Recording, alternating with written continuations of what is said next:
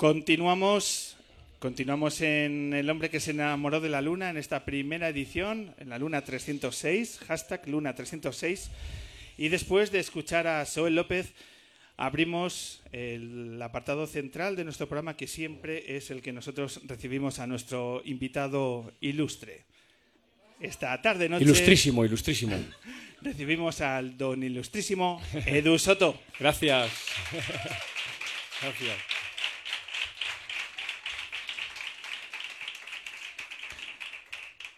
Buenas tardes, Edu. Bienvenido al hombre que se enamoró de la luna. Gracias. Fíjate cómo somos los artistas, que cuando se iba Joel, digo, a ver si han venido todos a verle a él, y cuando yo suba se va todo el público y se queda todo vacío, ¿no? Y digo, sí, fíjate cómo pensamos, ¿no? Somos unos miedicas. Es el miedo Hay, escénico. hay pánico, no, escénico no, a que no haya nadie.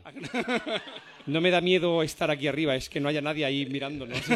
Eso es terrorífico. Y eso pasa en los años y no, no se mitiga de alguna forma. No, porque, porque los años no te aseguran que llenes un teatro. Eh, todo lo contrario, siempre dices, mm, la gente se confía muchas veces, las- los productores, de que ya sales en la tele, de que ya eres conocido y el teatro se va a llenar solo. Y tú dices, no, coño, si la gente no sabe que estás en un teatro, no va a ir, porque no lo sabe. Y, y más en la incertidumbre de un estreno, ¿no? Como estás viviendo estos días, porque en cuatro días Sí. estrenáis el día 12 en el Teatro Kamikaze de Madrid. Sí. Se estrena Smoking Room, que es el, el proyecto que estáis trabajando y que nos, nos vas a contar cómo, cómo se viven, porque también estos días pensaba, joder, es que estamos todos en la misma situación. Soel con su primer poemario, nosotros con reiniciando el- la actividad radiofónica y Edu a unos días de convivir con un día del estreno. ¿Hay nervios especiales? O sea, ¿se pasa mal los días antes de un estreno? Pues quedaría muy poético, viniendo de la poética de Joel, decirte que sí, pero de, no- de momento no estoy nervioso. Además, hemos hecho un preestreno o una función, un ensayo con público en, en- en Móstoles. Estos intercambios que hacen de que estás allí ensayando y luego haces un pase para los mostoleños. ¿Sería mostoleños? ¿Alguno hay por el público, por cierto, de, este pueblo? Mostolenses. Mostolenses, Eh, a mostole- saber. mostobricenses. Mostovitas. Mostrovitas. Un poco faimino cansado ya, ¿no? Eh, y fue muy bien, la verdad es que ahí se te quitan los miedos. Eh, llega un momento en el periodo de ensayos que ya necesitas que haya gente, que ya hacerlo para el director y, y para el ayudante de dirección ya es muy aburrido. Entonces dices, hostia, necesito más gente aquí que lo vea. ¿Cu- Y- ¿Cuánto tiempo lleváis eh, ensayando? Espérate, que está pasando una mosca.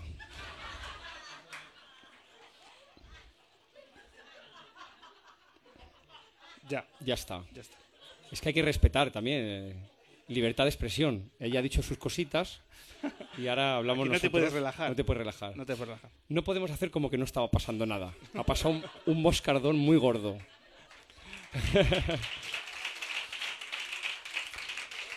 y ahora, ¿cuál era la pregunta que ya se me ha ido? es lo del el despiste, de la- el típico despiste de la mosca. Que, ¿Cuánto tiempo eh, lleváis ensayando Ah. Smoking Room? Un mes, un mes, mes y pico. Más el, más el periodo de aprendizaje del texto, que eso ya cada uno invierte el tiempo que quiere o que puede. ¿Y eso cuánto arranca? ¿Tiempo atrás todavía? O sea, ¿Cómo? ¿Cuánto, ¿Cuánto tiempo se necesita Ah, para de- llegar a, a tener... Depende de lo duro que sea tu. De, de lo, de- de Tu lo papel, poco, de, sí. de lo poco habilidoso que seas estudiando, que yo soy muy poco habilidoso, y, y depende del, ta- del tamaño del papel, ¿no? Claro, el- Ese es el padre de la que hemos matado antes. le hemos puesto ahí la atención y ahora no va a parar, se va a sentir protagonista. Hostia. Nada, tú cuando quieras, ¿eh? Eh, bueno, yo normalmente eh, tú estás un mes ahí dándole al, al- al texto, un mes intenso. Si no eres muy intenso, pues a lo mejor dos meses. Y, y algunos pues hacen el sprint las últimas dos semanas. También es verdad que llegas al ensayo y todo lo que has estudiado como que se te olvida bastante. Porque cuando te pones de pie y tienes que mover la escena, dices, joder, si yo esto me lo sabía y se, Y de se me ha no. Entonces es un proceso bastante... A mí es el periodo más duro y más mm, doloroso de decir, hostia, qué ganas ya de, de saberme esto, porque cuando no te lo sabes y pretendes jugar con el personaje y tal, y ves que tus compañeros ya se lo saben todos bastante bien y tú estás ahí como diciendo, joder, ¿habré estudiado poco? Comparado con ellos. ¿Qué pensarán mis compañeros de mí? Yo, a mí me cuesta, ¿eh? Yo, yo, yo soy de los que las últimas dos semanas... Mira, a Joel solo le ha sonado una vez, ¿vale? En el, Que nos eh, hemos dado cuenta todos también y nadie ha dicho nada. Os habéis callado como putillas, ¿eh? Has- sonaba la mosca y vosotros ahí. No, no. Por dentro habéis tenido un- una telepatía de hagamos ver que no pasa nada. Pero todos sabíamos que pasaba algo. Lo habéis escuchado, ¿verdad? Nos hemos hecho los duros, Sol y yo.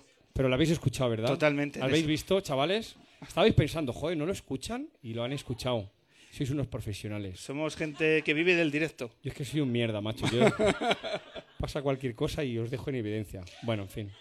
Como haya un ruido el día 12 y te, el- re- y te recuerden en el, En el teatro, en el teatro lo oyes todo y lo ves todo. ¿Lo ves también? Es terrible. O sea, bueno, lo ves. Pues es que también la peña en pleno, o sea, el, el- ¿podéis apagar la luz un momento? Eh, si no os importa. O sea, la peña está con el móvil así. Si, si hubiera un oscuro total, vería. Bueno, mira, la peña está así.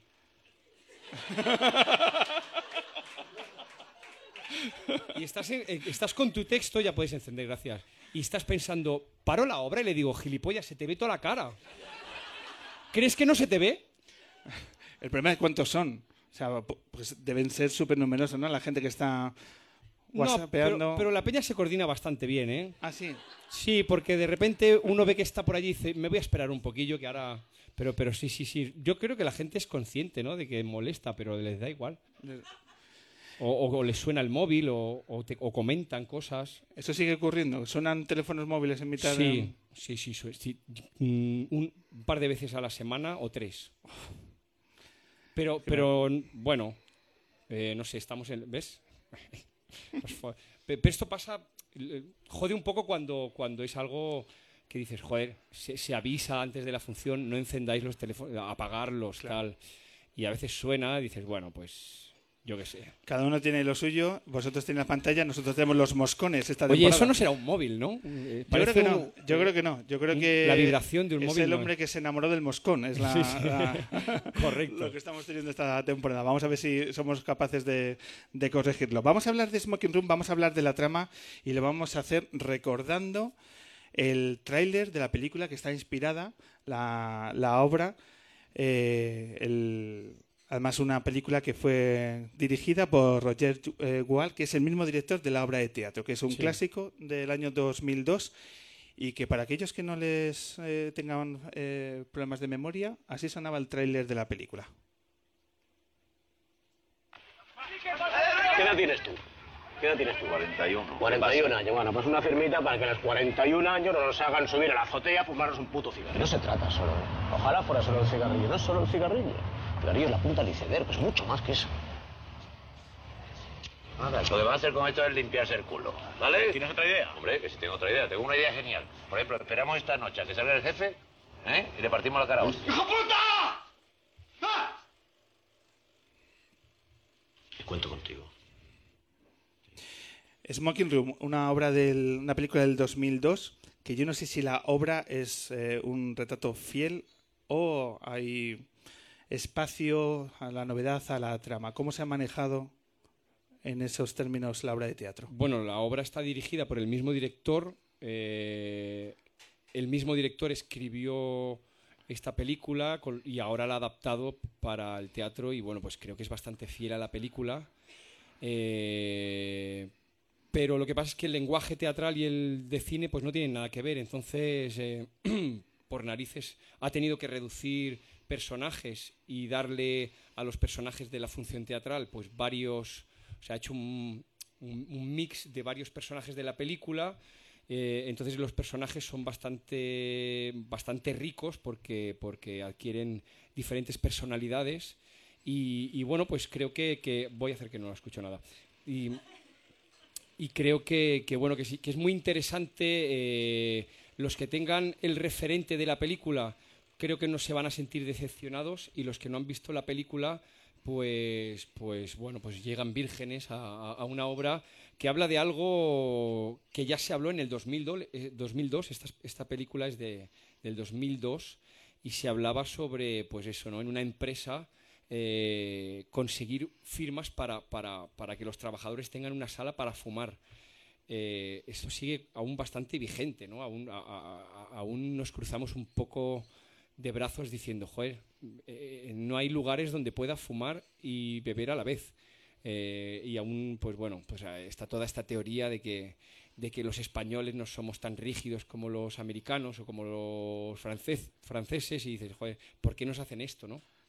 Entonces, en esa recogida de firmas, pues bueno, pues ahí está la, la mezquindad humana, el, los que salvan su culo, los que no quieren dar la cara, en fin, pues es una obra en la que te sientas en el patio butacas y, estás viendo una oficina, ¿no? O sea, es, brutal. Eh, en Móstoles la gente nos decía, he visto a una oficina y a todos los seres que habitan una oficina.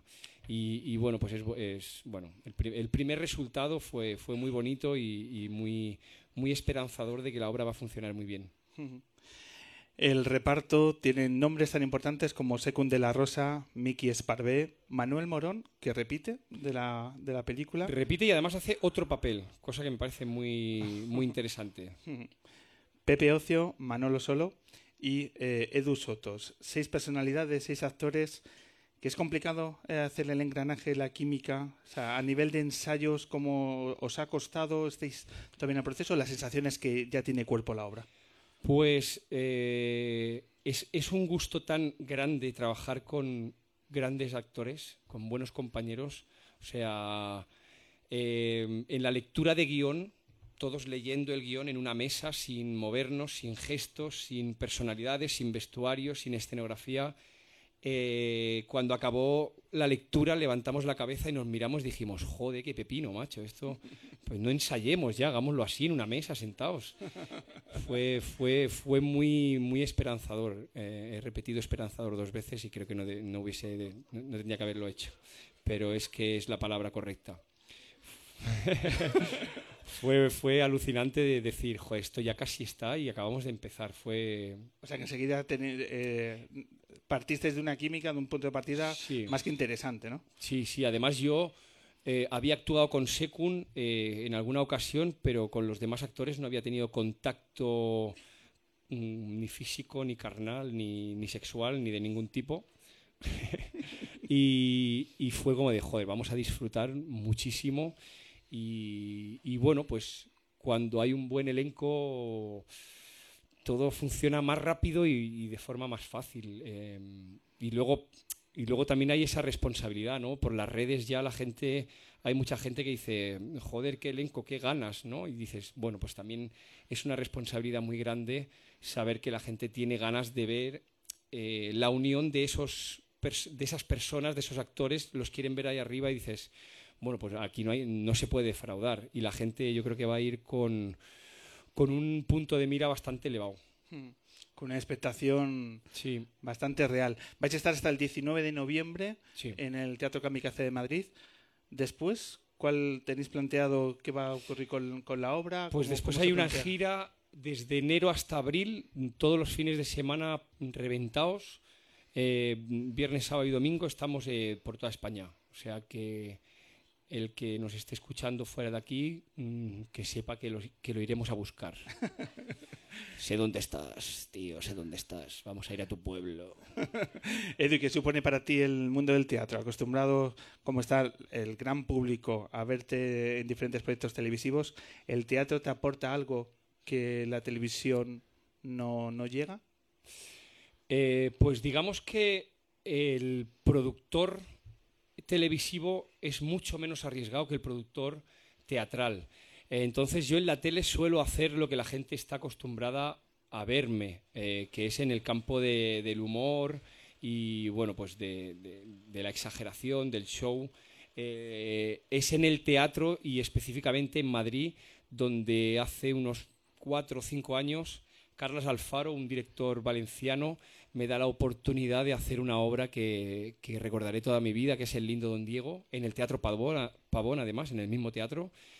y ahí se me abre una puerta que estaba muy cerradita, que era pues eh, la oportunidad de trabajar en otros, eh, en otros registros y, bueno, a partir de ahí trabajo mucho en el clásico, Centro Dramático Nacional, Andrés Lima y, y ya pues posteriormente Cabaret, Amistades Peligrosas, o sea que digamos que el teatro me ha abierto una puerta que aún, que aún tengo cerrada en la tele, pero bueno, pero son dos cosas muy compatibles, muy sanas, y es que en la tele hago un tipo de, tengo un tipo de trabajo y un tipo de, eh, una manera de mostrarme, y en el teatro pues, pues tengo otra, y las dos se alimentan muy bien, la verdad, porque, porque la una sin la otra es, es más complicado, ¿no? se retroalimentan. Se retroalimentan muy bien.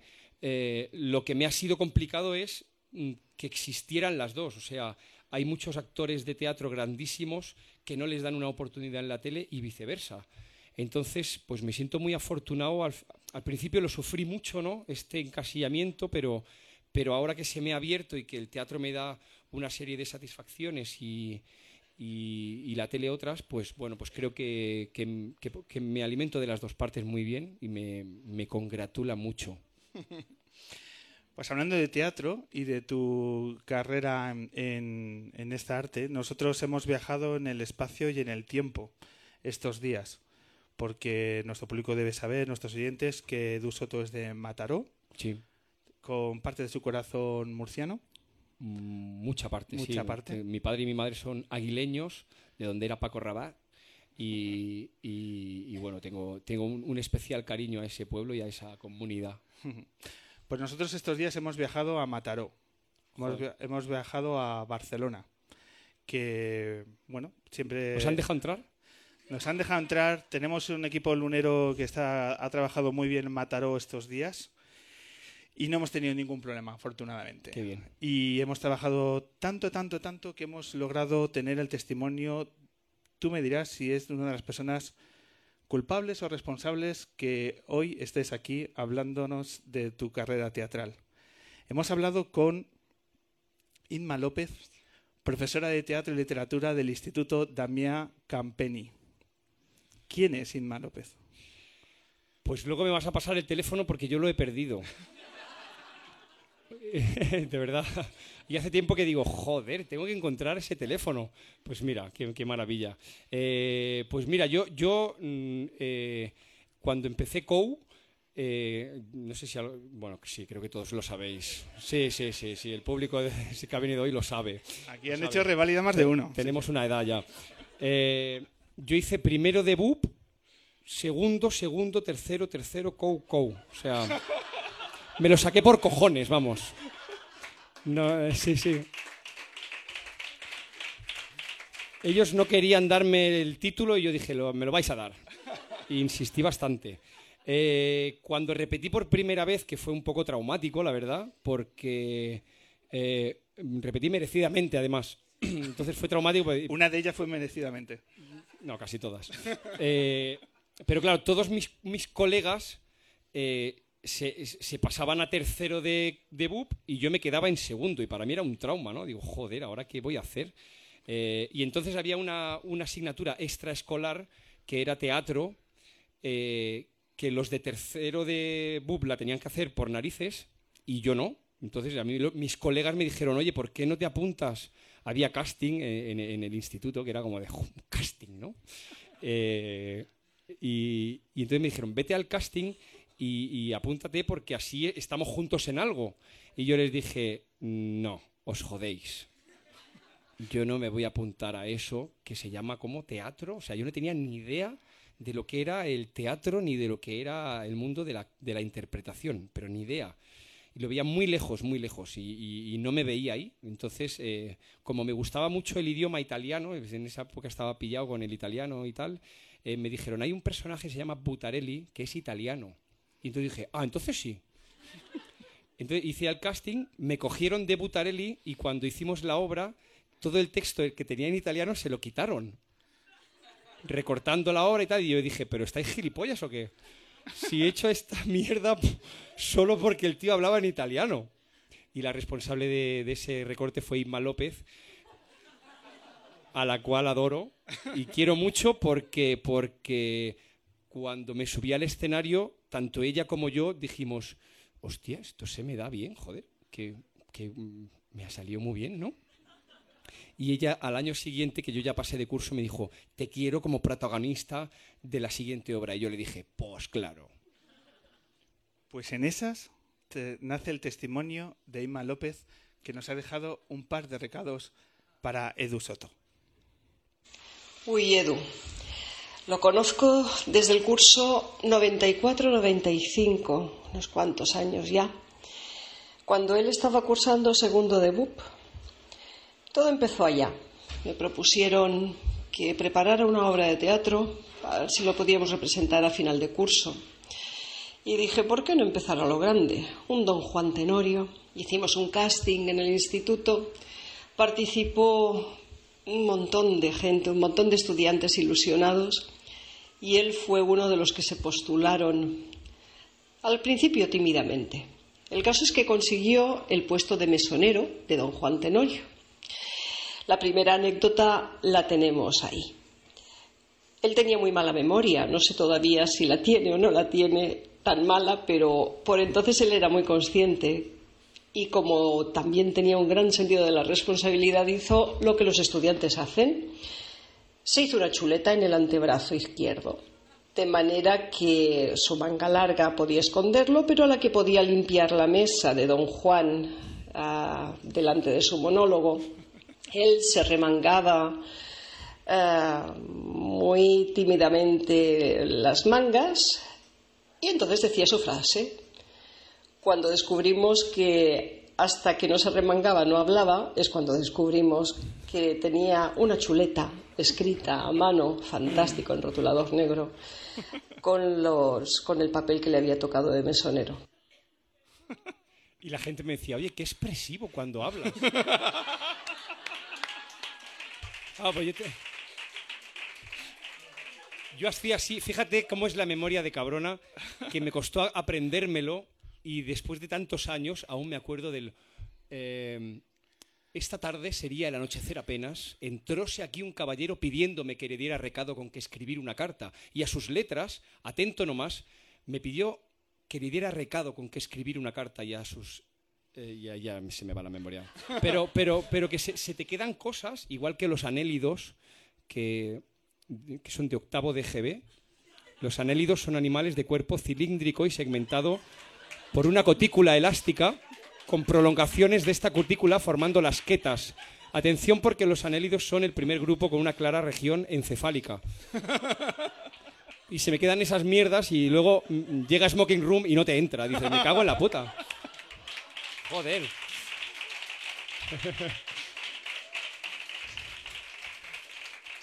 Pues qué ilusión escuchar la voz de Inma López, joder. Que... A mí me encanta el detalle del fantástico rotulador negro.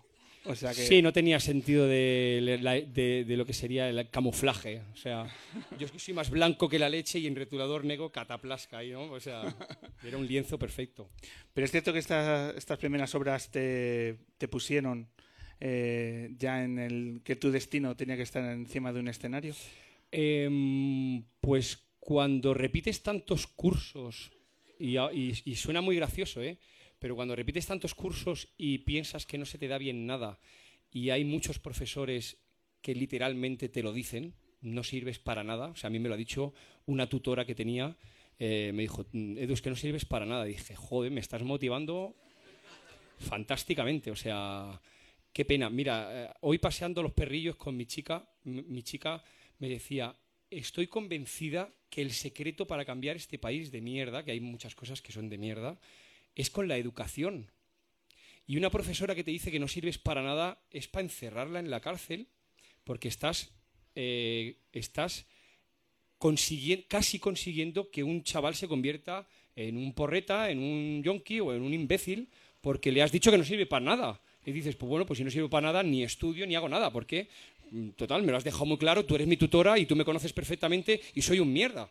Lo que pasa es que no me conformé con ello y, y, y meses, meses más tarde esta profesora me estaba entregando un premio por, por ganar un concurso de poesía en el instituto. Y le dije, ¿has visto cómo sigo, sirvo para algo, gilipollas?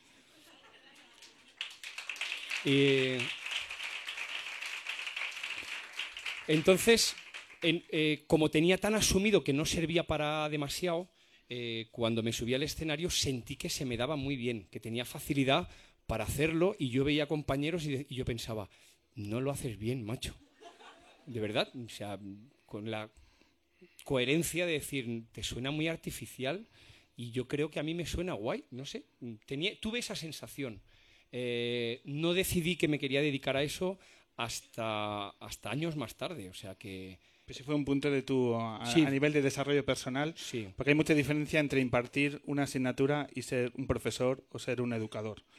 Y aquí es, aquí yo creo que tu testimonio deberían escucharlo cantidad de chavales que sirva como ejemplo para decir siempre hay un algo que te pueda hacer un punto de inflexión en tu desarrollo vital. Llámese teatro, pues llámese lo que sea. Años más tarde me pidieron que fuera a dar una charla al, instituto. Ah, y digo, porque ya salía en la tele. Y dije, y con, el, con, el, con la sala de, de, esta de teatro que tienen en los institutos ahí lleno de niños.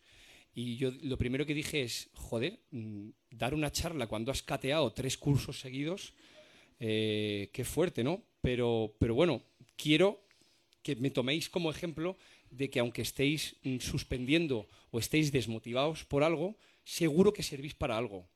Y, seguro que sois mejor, mejores que cualquiera de los compañeros que tenéis al lado, eh, porque uno sirve para matemáticas y otro sirve para divertir a la gente. Y lo que hay que hacer es descubrir para qué sirves y que los profesores, por favor, te ayuden, porque claro, eh, en la búsqueda te pierdes. Efectivamente. Estás hablando de la relación entre el alumno y el profesor, y ahora Inma López nos va a hablar de la relación del profesor con el alumno. Una vez estaba con, con, mi marido y mis tres hijos en el Museo de la Ciencia y recibo una llamada, no conocía el número. Era Edu Soto, que estrenaba una obra en el, en el teatro en Barcelona y quería que fuera a verla. Digo, mira que estoy muy acompañada, que somos cinco. No, no, no pasa nada, yo te dejo las entradas asistimos a Exit, Salida, un monólogo rock que me descubrió al Edu cantante realmente. Después, todo su paso por Tu cara me suena que seguí con auténtico fervor. Estuve a punto de llamar un par de veces a su madre para darle las gracias por el hijo que había tenido tan estupendo y tan fantástico y tan sencillo y tan humano. Mm, bueno, pues la descubrí allí, en esa obra de teatro, en el 2012. Desde entonces he seguido su carrera. Yo me alegro muchísimo de que inicie un nuevo proyecto. Se lo merece absolutamente todo. Y si hay un alumno al que le tengo especial aprecio por su manera de ser, por lo que ha intentado demostrar siempre, siempre, ese es Edu. En mi casa lo adoramos, sobra decirlo. Edu, mucha suerte en tu nueva responsabilidad, en tu nuevo trabajo, tu nueva labor. Un beso muy, muy, muy fuerte. De la que era tu profe, ahora me podrías dar mil clases, tú un millón de clases. Muchas gracias por todo lo que me has dado, Edu. Te quiero mucho.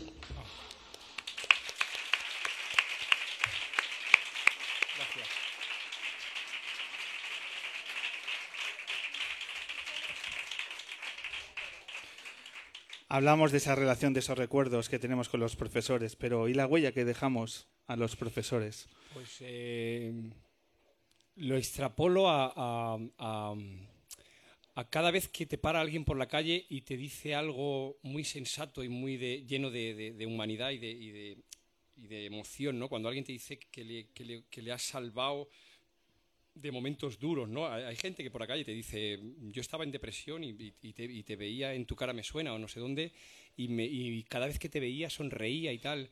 Eh, cuando yo cuando estoy trabajando eh, lo hago por un acto egoísta de que necesito cantar, necesito actuar, eh, y a veces no te das cuenta que de lo que puedes llegar a, conseguir, ¿no? Y es, muy bonito cuando te lo recuerdan y, me imagino a, a López con su marido y con sus tres niños, bueno, que ya serán chavalotes, ahí en casa y esperando a que salgas tú y tal. Y, digo, hostia, es verdad, tío, la gente que te, que te, has cruzado por la vida y te quiere, están ahí esperando a que salgas y la que no te conoce y, les gusta tu trabajo, eh, están esperando a que tú salgas y abras la boca, macho. Es, impresionante.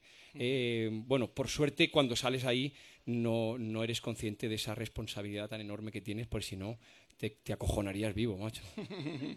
si yo viera, si yo viera enfrente de mí a, toda la gente que espera que yo sea gracioso, a, a muchas personas ahí de vamos, abre la boca, queremos, estamos aquí.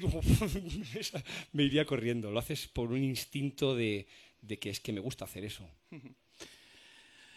Pues me alegro que te haya gustado escuchar el testimonio de Inma López, que desde aquí solo tengo palabras de gratitud porque ha sido maravilloso preparar esta, esta sorpresa que hemos estado ahí cociendo a fuego lento.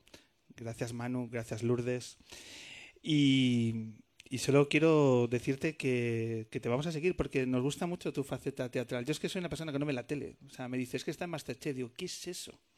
¿Qué es eso de Masterchef? Pues eso es un programa de cocina. Ya. Pero poco más. La palabra chef no te ha dicho... No, no hilo. Aunque no, lo veas, ¿eh? Tú, Masterchef, dice, ¿esto qué será? ¿De música? No, no hilo. Prefiero, prefiero que cuando me entero que Du Soto va a estrenar un monólogo en Callao pues ahí investigo. ¿Qué es esto del monólogo que has anunciado estos días? Pues, eh, pues sí, eh, eh, he lanzado en las redes el cartel que es maravilloso y precioso, que me lo ha hecho María la cartelera, una amiga, amiga, y, bueno, amiga, vecina y, compañera de, muchos viajes. es, un, es un monólogo que, que hay un germen dentro de ese monólogo que es algo que he hecho durante, durante muchos años por España. Eh, en, la, en, la, época de transición de, acabo de hacer Buena Fuente a empiezo a hacer otras cosas, hay un periodo de, de reflexión, de sequía, de no trabajo, mm, de, eso de que no te llaman, eh, y es un momento maravilloso para hacer lo que te salga de los cojones, que es, me voy a montar un monólogo y me voy a ir por ahí a, reventar de, de, risa y a viajar y a conocer España y me hice este monólogo que ahora pues eh, hay, un pequeño, o sea, la base de ese monólogo está ahí, en lo que haré en los cines Callao, pero luego le he añadido cosas que con, que con los años dices, hostia, hay que meter esto, o sea, em, lo bueno de que sea tuyo es que puedes hacer lo que quieras. Y, y, en ese monólogo voy a intentar meter pues también mucha música, la música es algo que tengo muy dentro de mí eh, y voy a meter música, pero, pero de forma muy especial. Voy a aprovechar la pantallita que hay en los cines Callao, eh, que es una pantalla de cine. Pantallita. Y digo, y, digo, mm, ¿puedo usarla? Me han dicho, sí, sí, úsala, úsala. Y voy a grabar eh, unas, las, las, bases, o sea, mm, las bases de unas canciones muy conocidas, pues como de artistas como de, de Camilo VI y Rafael, que, que hice en tu cara me suena y que, y que bueno, la gente me, dice por la calle, canta, canta por Camilo. digo, vale, señora, vale, bueno, bueno, a ver cuando encuentro el, hueco. Y aquí lo voy a hacer, y, pero lo voy a hacer con ruidos. O sea, hay un tipo brasileño que se llama Ain the Machine, eh, que hace música con ruidos. O sea, tú me pegas una hostia en la cara ahora, no lo hagas, pero si me pegas una hostia, y Ain the Machine está con su micro ahí, graba esa hostia y eso lo utiliza para formar la canción. O sea, hay una hostia, hay el ruido de, la mosca, eh, pues yo qué sé, se te cae un, guion al suelo, clash, ¿no? Con todos los ruidos que tú mm, le, sugieras, él te hace la base de una canción. Entonces voy a cantar con ruidos sobre, sobre cosas que me pasan, ¿no? O sea, va a haber ese experimento que, nunca he hecho, ni él tampoco, en, una obra de teatro. Y luego, pues, tonterías varias y, filosofadas y, tonterías sobre las cosas que, a mí me rondan por la cabeza. Es un espectáculo muy, muy participativo. El público que viene, eh, yo creo que le gusta mucho porque no es el monólogo típico de stand-up comedy donde te cuento una historia, que, yo creo que ya cansa, a mí me cansa, ¿no? Y entonces, eh, pues hago personajes, hago, un bailarín gay que hace una coreografía absurda en el escenario, em, participo con la, con la gente del público, contrato a alguien del público para que toque la guitarra y yo pueda cantar y, y al principio no- la gente no quiere, pero a medida que empieza a, su- a- subir de dinero y ya vas por los 80 pavos, la gente empieza a hacer números y dices, joder, he pagado 20 para ir a verle, si me paga 80, mm, me queda para cenar luego y tal. Y al final la peña sube a, tocarte la guitarra. Eh, y bueno, pues es un monólogo que estará ahí en los cines Callao durante cuatro días, porque vamos a hacer este final de año ahí. Voy a estar el 27 de, dic- de noviembre, el 10 de diciembre, el 18 de diciembre y el 28 de diciembre. Para aprenderme esas cuatro fechas, no sabes el problema que he tenido en la cabeza. He tenido que desarchivar cosas muy importantes de mi vida, como es mi DNI. Mi DNI ya no me lo sé, porque dije, o me aprendo el DNI o me aprendo las fechas. Y la chica de prensa me dijo, pues eh, por una temporadita apréndete las fechas. Entonces, cuando ya pasen esas fechas, me quitaré las de las fechas de la cabeza y me volveré a saber el DNI, que también es bastante útil. Bastante útil. Bueno, Edu, por tanto tenemos citas para, para verte en tu faceta teatral, cosa que a, a nosotros nos alegra y que veremos, veremos si podemos fumar en Además, el me, Teatro Kamikaze. me- me da igual si no va gente a verme al, al- al monólogo de los cines Callao, pero voy a salir en esa pantallaca de LEDs que hay en la plaza y eso es lo que más ilusión me hace. O sea, si luego si no viene gente, pero yo he salido en la pantalla y tú no.